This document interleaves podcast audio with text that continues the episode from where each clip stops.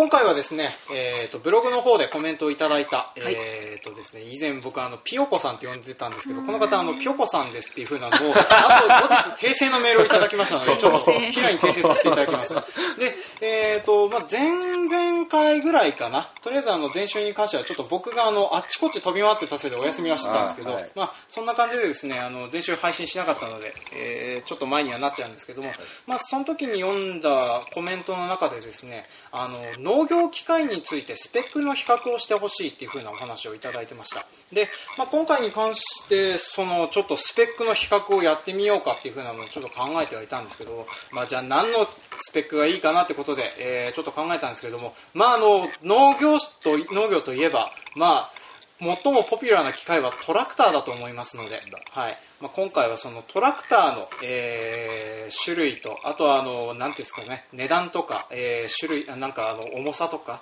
えー、どういった機械なのかとか、まあ、重さ重要だよ、まあ、重さ重要だったりするんで、まあ、そんなような要素要素を上げてあとはあのいくらぐらいになるのかなっていうふうなのを上げましてちょっといろいろと話していこうかと思います。というわけで今回も参りましょう。せーの。バカ農業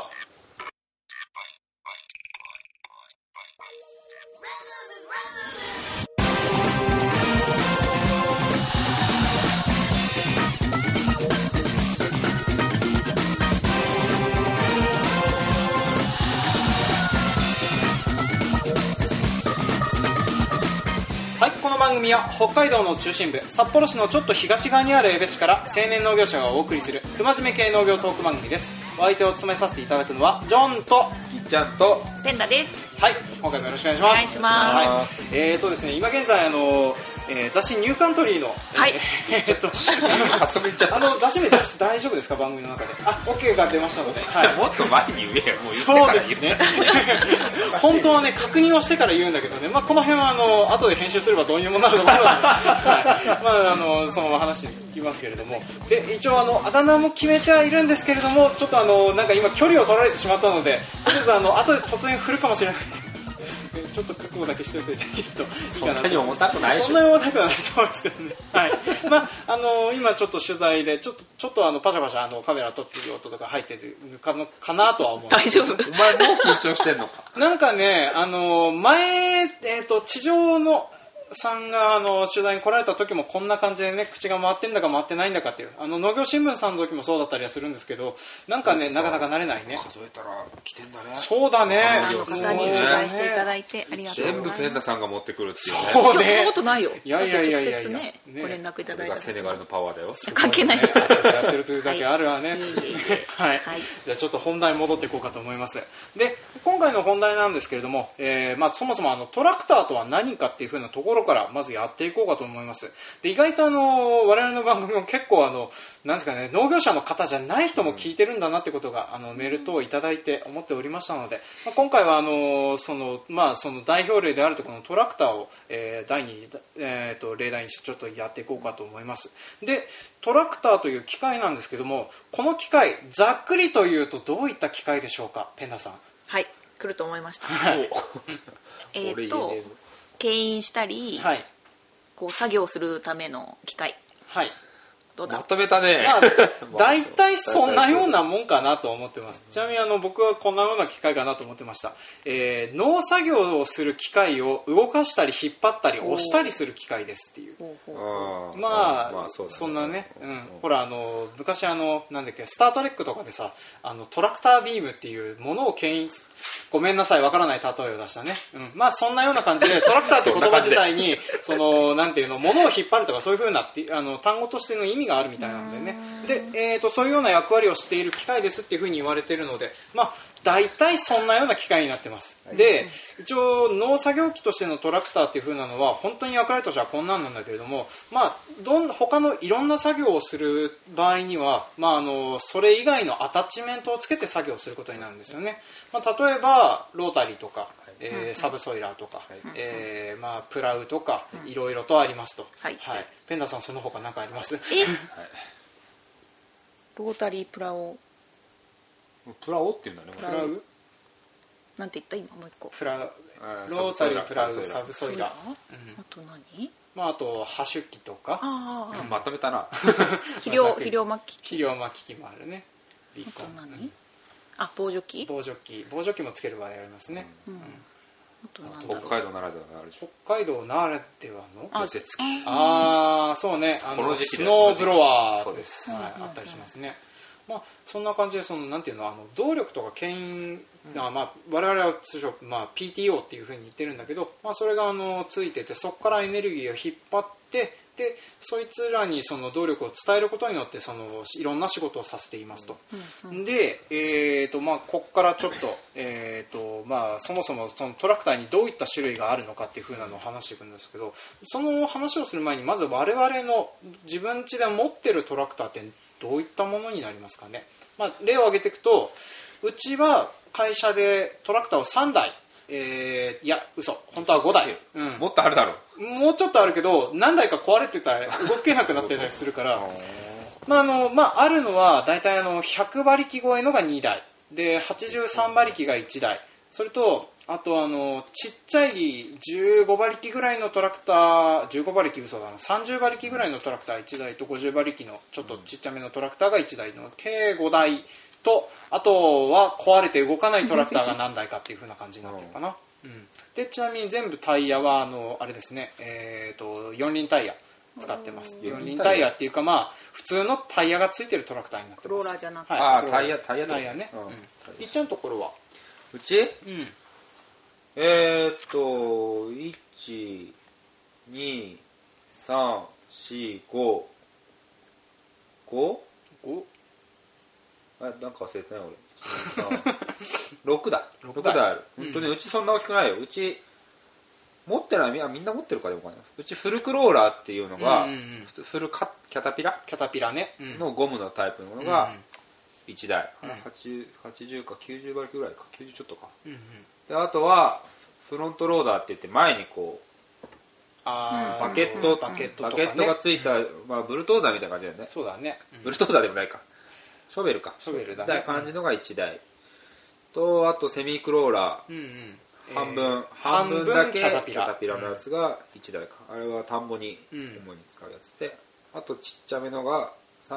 40と50が1台ずつ、うんうんうん、あとハウス用に27だったかな。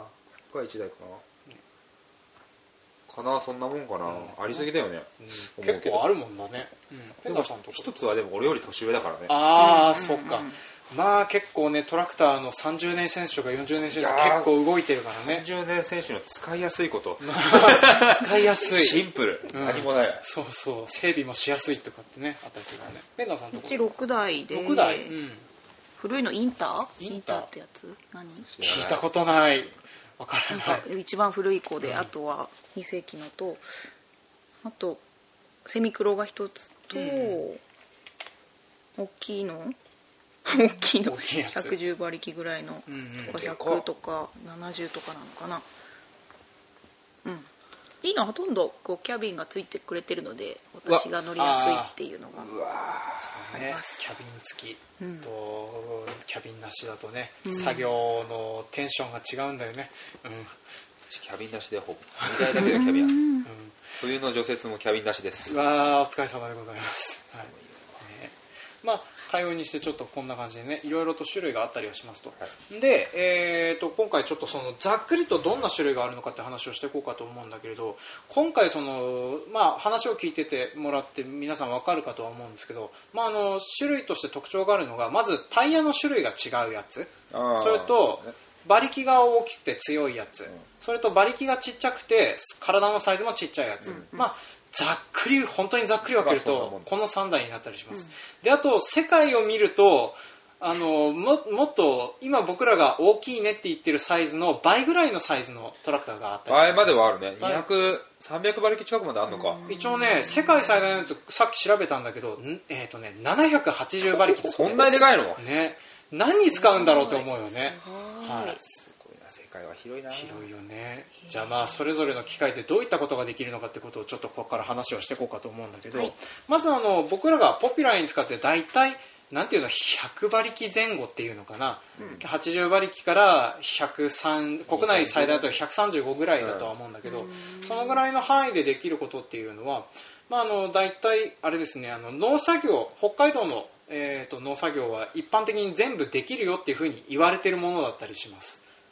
あまあそうだね,、なんていうのあのプラウドをかけたりとか、えー、2トンのトレーラーを引くとかあとはあの、なんていうの、えーと、マシンパワーを要求されるようなもの、まあ、トラクターのマシンパワーって何が重要かっていうとその引く力と車体重量が結構重要になってきたりしますと。で車体が軽かったりするとサブソイラーっていう、えーとまあ、なんていうのかな、畑に溝を細い溝を掘る機械があるんだけどそれを引っ張る力が弱くなっちゃったりするんだよね。であとは重たい機械を引けなくなるっていう、ね、四輪駆動の知ってるはずなんだけど前輪が浮いちゃってたら、ね、何もできないってこともあったりするのでなんかまあすごい機械だとねあの2トンぐらいのウェイトを前につけたりする機械とかあるよね。そうあれ不思議だよね、ね、バランスがすごい重要だよねトラクターそうなんだよねなんかあのこの間国際の起点で見たあのそのなあれ？200あれでも多分200馬力ぐらいあるやつだよね。それでもなんかあの引っ張るのにそう言って重さをつけないとさらに物が引けなかったりするから、ね。ね、でまあそんな感じで大体100馬力前後あれば北海道内でやれる作業はいいのかなっていうふうな感じはするんだよね。ね、うん、でさっきぎっちゃんが挙げてたそのタイヤの種類なんだけれど、うん、例えばフルクロとセミクロこれって作業性って何か違ったりする、違う、うんと、フルクローラーっていうそのキャタピラはやっぱり設置面が広い分、うんうん、設置圧力っていうのなんだけどあれは分散するんだよね、うん、タイヤと比べて設置する面積が広いから、うん、そうすると土をよくまあ締まるっていう、うんうん、緊密化されたのを踏むと硬くなっちゃってるんだけどそういうことはまずない。し、あとは湿地帯、少しやっぱり湿ってるところかとかあとは牽引力も強いし、ただまあ弱いのは走行はできない。そう、ね、遠い距離を走って回るっていう作業機ではないからそこに行くまでに運ぶとかする人もいるけど、うちはねありがたいことにもう全部近くにあるんで、いいね、全部走ってきます、はいうちもちょっとフルクロいいなと思うんだけどね。あの飛び地が結構あるからね。5キロキャタピラで移動はできないと思って。え普通にこ小回りは効かない、ね、そう小回りは効かない。やっぱり効かないんだ。軸が広い分そうあのねじりには弱い。グリッとこうなっちゃ広い面積をねねじるから、うん、それだとまあ広く荒らすよ ね。展開っていうか、まあ、旋回曲がるときは、じゃあ例えばセミクロっていうその後輪がキャタピラになってるタイプだと多少回りやすかったりするのかな、うん、あれはいいみたい、いいんだけどバッと走ってあれバックに弱い。あバックに弱いんだ。あれねちょっと柔らかいといくと刺さってくんだよね、うん、刺さるんだ。不思議と。まあ普通のタイヤよりは全然刺さんないよ、ね、バックには弱いっていうぐらいででも多分普通にみんな使うのはセミグロがちょうどいいと思う、ああなるほどね、うん、ちょっと移動しやすいし小回しも小回りも効くからあれは使いやすいですよ。取り回しはいいとそう、ね、でもそれでもやっぱ移動は弱点。移動はタイヤには勝てない、ね、タイヤには勝てないよね、うん。まあ、トラクターねいくら速いっつったって出せて30キロかそこらだよね、まあ、出す？出さない。かな出さない。けどね。結構乗ってて怖いからね、うんまあ、あの車から見るとねすごく遅いなって思うんだけどトラクター乗って30キロ出すとすげえ速いからね、うん。馬力の使い方が違うから。まあそうなんだよね。で、えーとまあ、それ以外のやつだとちっちゃいマシンとかあると思うんですけど。今タイヤので、はいはいはい、ダブルタイヤっていうんですか？あそう。あそれもあったね。えっ、ー、とタイヤが、えーと、後輪タイヤ、えー、うん、なんですか？2本にする。そのまま補助輪？補助輪？補助輪っていう補助輪って言ったらちっちゃいけど、うん、大きい同じ大きさのが。そう。そうそう並んでる。あのー、なんか公道とかに走ってる4トントラックとか見てもらうと分かんないああそうそうそう後輪車とか、あの後輪の方になってくるとタイヤが 2, 2つついてたりするんですそんな感じでタイヤがつくことがあるんです。でそうするとあの車輪でもあの多少ぬかるみに強くなったりするのかなあれ。いやあれ分からん。力分散してんのかな。してる。してる。っていうのを今日講習会で習ったんで。あそうかもっていう、うちないけどね。でも使ってる人いる？いやうちは使ってますね、うん、なんかあの大体あのうち大豆巻く時とかダブルタイヤにしてやってたりしますね、うんまあ、あとはあのなんですかね作業によったりするとそのタイヤもあの鉄車っていうあの鉄の車輪に付け替えたりするってこと、まあ、これはあの田んぼの中に入る専用の車輪とかあったりするんで、はい。まあ、そういうふうなのを使ったりすることもあったりしますね。じゃああとタイヤの種類に関してはこんなことかな、はい、で、えーと、あとサイズの違いというと,、えーと、ちっちゃいやつ。これはもう完璧にあの狭いところで使う用途ですね、だからあのそれこそ30馬力より下の20馬力15馬力とかってやつはもうハウスの中とかそういったところを走って回るために使っているものなのかなと思います。で機能的には結構変わりはないみたいなんだよね。力ないだけで。力がないだけで、うん、だからあのことは一緒。ロータリーも回すしえーとまあ、サブソイラーは弾けるのかな？弾けないかな？弾ける弾ける。弾けるんだ。別に浅ければ。だって1本にすればいいとか。いろんなやり方はあるけど基本的にはあんましないよね、まあ、そうだね。パワーに関して。うん。まあ、でもあの人間よりはずっと力持ちなので、はい、そういうふうな力をや仕事を仕事をしてもらってますっていうね、うん、で逆に今度はあの倍のサイズだと何ができるのかっていう。例えば200馬力300馬力の世界。ああ完全にだからサイズ比例して全部作業機大きくなってるから。そうだね比例まあ比例反比例するものはほぼないんじゃない？まあそうだね。俺は思うけど。だからまあ300馬力になったりするともう100馬力のトラクターの2倍ぐらいのサイズは全然あるよね。単純に言えば2メーターのロータリーっていう作業機をつけてれば、うん、300馬力になれば4メーターとか。下手したら折りたたむとか。まあロータリーの折りたたみ聞いたことないけどそうだね。行動走れないから5メーターとかになるああそっかそっか。そうそうそう、うん、だからだから2メーターだったら4メーター引けるとか、うん、でそれ分作業性がやっぱり広い補助だと上がる、ねまあ、それであのなんていうのえーと、前に動力がついてたりもするんだよね。でかいやつだと、うん、だからあの一なんか僕はあのざっくりとしてこんな能力があるんじゃないかって思ってたのがあのなんていうの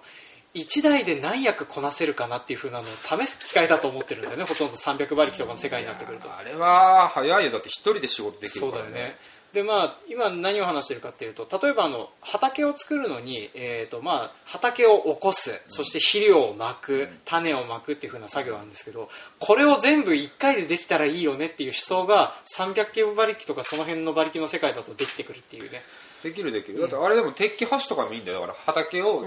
乾かしときたいから荒く起こしといて、でも雨が明日来るでも巻きたいってなったら起こして何してって時間かかる。じゃん、うん、そんなら一発でできたら。そうだね。やっぱり早い早いよね。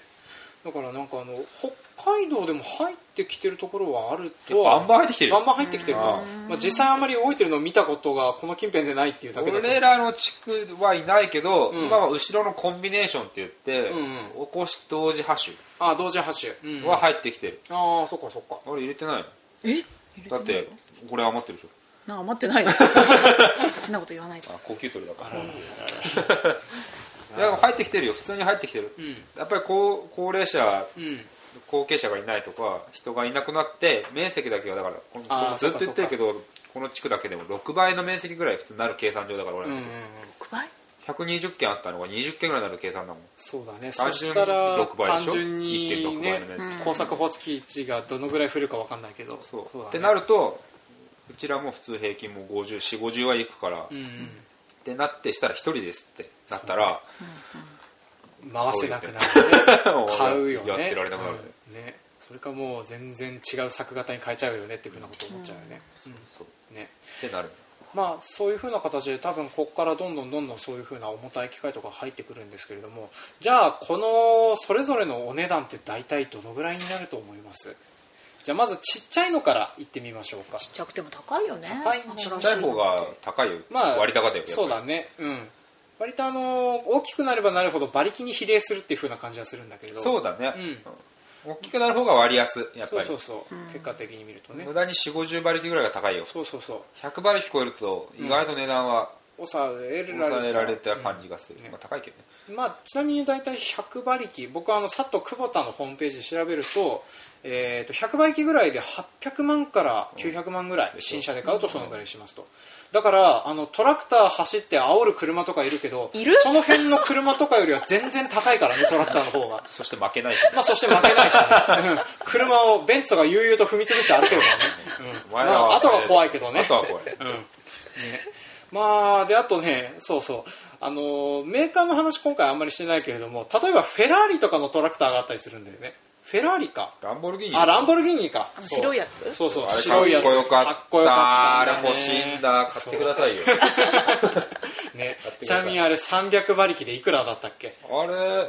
でも2000万ぐらいじゃない？2000万ぐらいか。でもまあそうだね。300馬力にしては安い方がな。2000万2000、3000万しないぐらいじゃない？ちなみにあの国内で買えるトラクターの中で一番高いやつが今あのどこだったかな？えっ、ー、とねちょっと名前忘れちゃったけど、えー、と300馬力超えのやつで、えー、2980万っていうのがあってそれが一番高かったかな見た感じは。けね誰が買うんだろうとは思うけれども買えるところは買うんだよねっていう、うん、なんかでもあの勝手なイメージだけど酪農家さんの方が使ってるトラクターの大きさはすごいような気がする。ね。って面積あるもん。あ面積ある150とかザラだよ。そうだよね。牧草地で150だったら、うん、走るだけだから基本的に。走るだけだからね。うん。ででっかくなきゃいけないんでやっぱり。もう今後ろの作業機が重たいから比例してまた前も大きくなるから、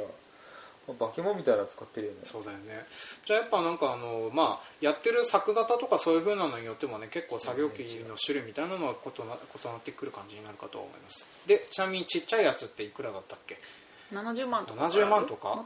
中国だとねそんなもんだと思うんだけどね。でもそんなに安くないわ。やっぱ車1台はするよ。車1台する。えっ、ー、とね僕が調べたやつだと、えー、40馬力ぐらいで150万から250万とかするやつもある、うん、下手したら300万とかいくやつもあるし、うん、やっぱりその560から80馬力ぐらいがなんか妙に高い感じです、ね、500万か600万前後でしょ、うんまあ、大体その辺はねちょっとあの急に安くなる感じがするからね。100割超えるとグッと下がる感じがする。そうそう、うん、まあなんかあの馬力あってもその車体の大きさとかパーツとかが増えたりしないとかそういうふうなのもあるのかもしれないけどね。うん。まあだからそんな感じでちょっと我々はそのいろんな作業に合わせて、えー、トラクターやら何やら買ったりしてるんですけどちなみに最近新しくトラクター入れるとかって予定あったりする？入れるのをやめさせましたけど。やめさせました。本当？止めた買うっつったの、ね、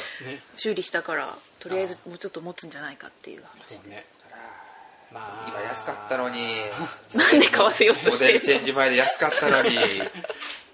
トラクターとかねうちもちょっと新しいの欲しいねって話をしてて結局お金ないねとか補助金当たらないねとかで諦めたりはしてるんだけど、まあ、でもトラクターはねあの結構我々の多くは自分で整備とかはしてるよね基本基本はね。ここの3人は基本しかできないと思う。あまあオイルオイル交換とオイル交換してグリスアップしてエアエレメントエアをクリーナーきれいにしてぐらいでしょ、うん、できるでしょ？そう助手としてやってるぐらいだね。自分でじゃあ私今日これやるわっていう感じではないわ。それ、一番金かかるんだから金食い虫は大きいからね。まあでも確かにそこからでもそれ以上になるったらどういったことなの修理とか？自分でできたりするのかな？ちょっとエンジンバラすぐらいだよね。うわ無理無理無理無理。キャブの掃除ができるとか、うん、無理無理無理無理無理。スパークプラグを交換できるとか、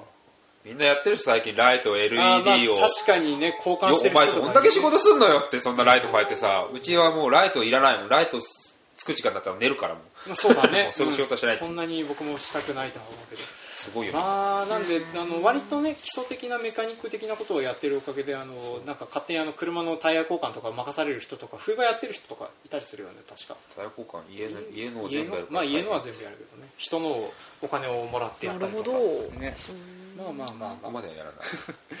ねじゃあちょっと話も取り留めなくなってきたので、はい、その辺この辺でちょっとままとめるっつったってまとめようがないんだよな。スペック比較になったんだね。まあ大体こんなような感じでお値段的には大体そのひでかいところはもう1000万超えで、ね、ちっちゃいところでも大体1000万近くのやつ、まあ、中ぐらいというか、まあ、我々が普段使うやつ自体が1000万ぐらいのやつ。でちっちゃいやつでも500万より下ぐらいっていう風な形になってますね、うん、でまあ、それぞれの用途によって我あのどういう風な機械を入れるかっていう風なことを悩んだり考えたりするっていう風なところが、まあ、お仕事的な、あの妙味の見せ方なのかなと思います、うん、で、えー、ちなみに次回にですねこういうトラクターとか農業設備をどう買うかみたいな話をやっていこうかと思いますので、はいはい、引きができたところでこの辺でまとめ 終わりにしたいと思います。はい、というわけで今回はトラクターとは何かというふうなお話でした。はい、はい。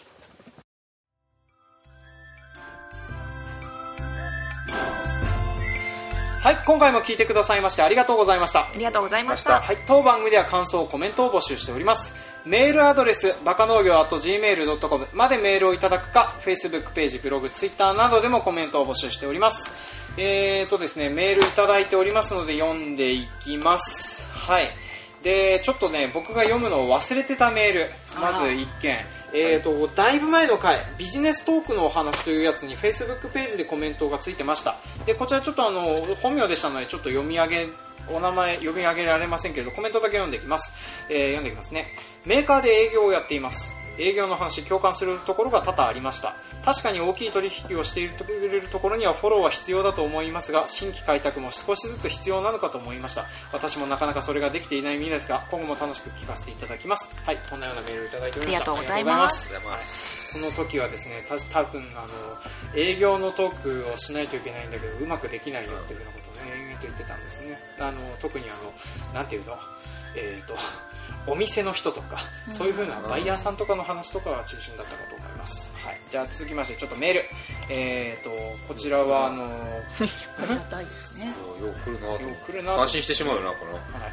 じゃあメール、えー、先日コメントを投稿させていただきましたぴょこと申します、えー、改めてお三方にお礼の気持ちをお伝えしたくメールします、えー、先日もお伝えした通り、え北海道にも農業にも縁のない生活を送っておりますがお三方それぞれの考え方が本当に勉強になるので毎回楽しみにしております。ポッドキャストのコンテンツは自分が全く関わることのない方の生の声が聞けるのが魅力的だと思っています。その中でもバカ農業は現在の農業者が一生懸命頑張っておられる姿が伝わってきて頭が下がる思いです。男性女性若手ベテランそのそれぞれの課題に皆さんがまさに生活をかけて奮闘しておられるのですねっていう。えー、まあバカ農業というタイトルの真面目な番組というスタンスで十分個性が光って魅力的だとは思うのですが先日の私の思いつきの提案が的外れだったなと反省しきりです。いやとりあえず今回こんなようにこの方からの投稿だったので。ありがとうございます。それなら、ね、これぐらいの説明だな。いやもうこれ以上いくったらちょっとね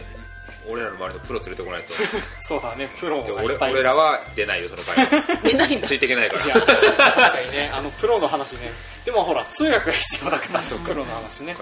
ね。で、えー、また続き読んでいきますね。これまでの配信もお聞きしながら特にぎっちゃんさんのビシッとしたスタンスに目から鱗が何枚も転げ落ちました。この点も重ねてお礼させてください、えー、今回も取り留めなくなってしまいましたが今後も配信を楽しみにしておりますのでお体に無理のない頑張ってくださいねと、はい、いう感じで長尺のメールをいただきましたありがとうございます。はい。でまあ、こんな感じでメールをいただいておりますのでなんかトークテーマとかいろいろありましたら皆様送っていただけると思います。で急に振り話を振るのですがえーとえーと、頭何で決まったっけ、えー、ダッキーさん。今回こんなような形で配信してたんですけども聞いててどんな感じでしたか？急に感想を求められると困りますか、ね。すごく困った顔をされてますけれども。はい椅子を椅子を持って無言で無言でこの無言でぎっちゃんが指示を出したりして素敵なお姉さん。です、はい、ねはい。まあ、あのとりあえず我々こんな感じで、えーと、収録をしてます。あのちなみにあのなんか乗る乗りますよっていう風な告知をついでにさせていただきたいんですけども今回収録したり取材していただいた内容っていつぐらいになったりしますか、ね、はい、えー、次の4月はい、3月の23日発刊、その読者の皆様には25、6日頃に、はい、届く予定です。はい、ありがとうございます。はい、ちなみにあの我々載ってるページは何ていうコーナーになりますか？冒頭の方の2015ズーミングというコーナーになっておりますので、はい、ありがとうございます。関東カラーみたいな関東カラーみたいな感じで、はい、あの関東カラーなのなんかあのさっきさ見開きのすぐに出てきておおってなって。ページなので、はい、不安だ。はい、えー、ぜひあの聞いてくださってる皆さんぜひあのだ多分農業者の方が多いとは思うので、はい、その定期購読お家に届く以外にも、はい、大きな書店に行けば売ってる札幌の紀ノ国屋さんですと紀ノ国屋ですとか、はい、えー、純駆動さんとかそういった大型書店ぜひちらっと立ち読みからそこからご購入できますのでお願いします。はい、ありがとうございます。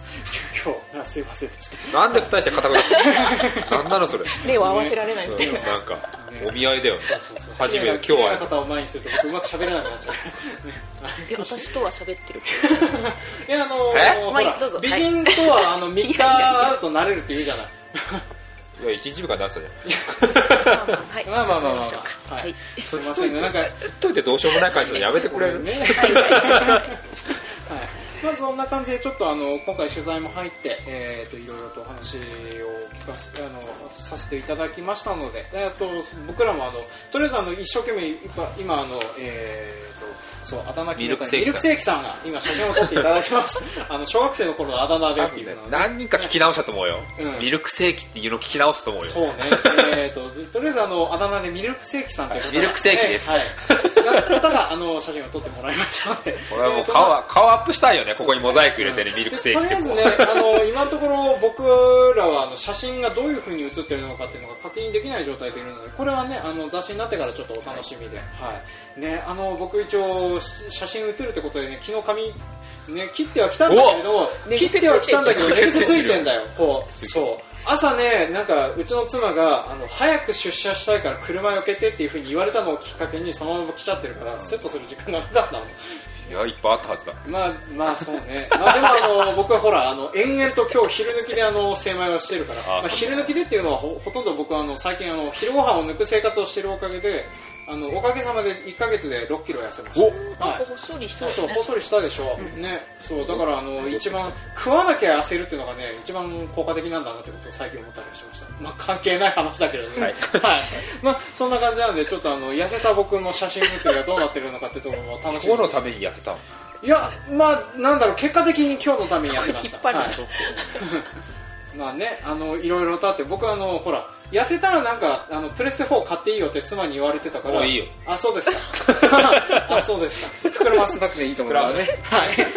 じゃあ、長々となりましたが、今日はこの辺で締めさせていただきたいと思います。というわけで、今回も聞いてくださいまして、ありがとうございました。ありがとうございましありがとうございまた次回もお楽しみに。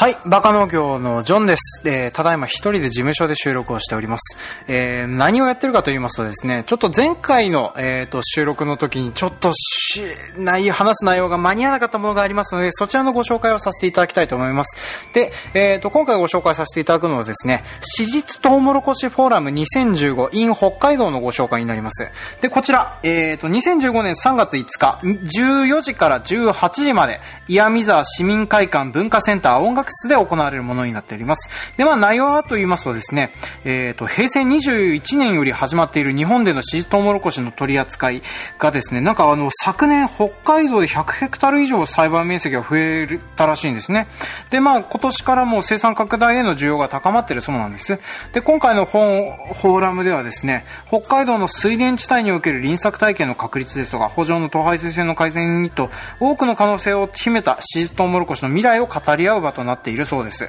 で、えーと、今回それ言った形でですね、えーと、まあ、栽培の技術講習ですとか、えーと、まあ、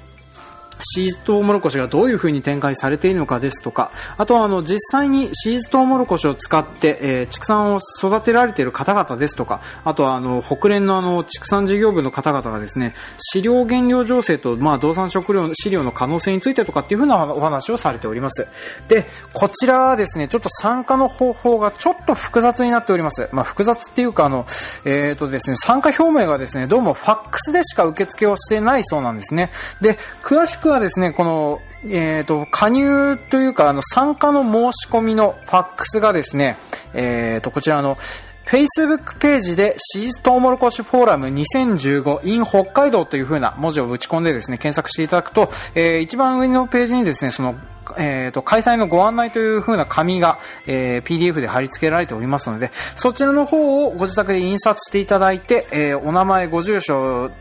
電話番号などを書き、えー3月3日までに、えーと、こちらの方、書いて、えーと、ファックスの方で、えー発送してください。で、ちょっと残念ながら、あの、私の配信のタイミングが、ちょっとですね、遅れてしまったおかげでですね、あの、本当は2月27日まででした懇親会の参加とかもできたみたいなんですけれども、ちょっとそれに間に合わなかったので、その辺は本当にあの、ご連絡いただいたので申し訳ないです。で、あとはですね、あの、皆さんの方で、えーと、まあ、ぜひ参加したいという風な方はですね、ちょっとフォーラムのみにはなってしまううとは思うんですけども、えーファックスの方で、えーご応募していただければと思っております。で、それとですね、あ、パネラー参加の中を見てみるとですね、見覚えのある名前があって、あの、よく番組でお世話になっているミッチーさんが、えーと、こちらの方、パネラーの方も出るみたいなので、もしよろしかったら、あの、ぜひ、えー、参加してみてください。そして、あの、今回ちょっとバカ農業の面々はですね3月5日ちょっと行けるかどうかわからないので本当にあの行けたら行くわという不確実なお方へしかできないのが残念なんですけれども、まあ、そういった形でちょっと参加させていただければと思っております、えー、それとですねあと今週から、えー、3週にわたって、えー、収録をしてたんですけれども、えーとですね、ラジオネームともやんさんという方からメールをいただいておりました。なんですけれどもちょっと本来ここで読み上げる場だタイミングだったんですけどもすいませんちょっとあのメールの方見落としておりました。なのでこれをあの次回収録日の方に回させていただきます、えー、というわけでちょっとあのお知らせと,、えーと、まとめてザザザッと読ませていただきました、えーと、あのあれ告知がねえぞと思ってあのがっかりしそうになった方あの表紙抜けを加す、うんえーと、何を言ってるかわからなくなったので、とりあえずこの辺で締めたいと思います。というわけで、あのー、まあ、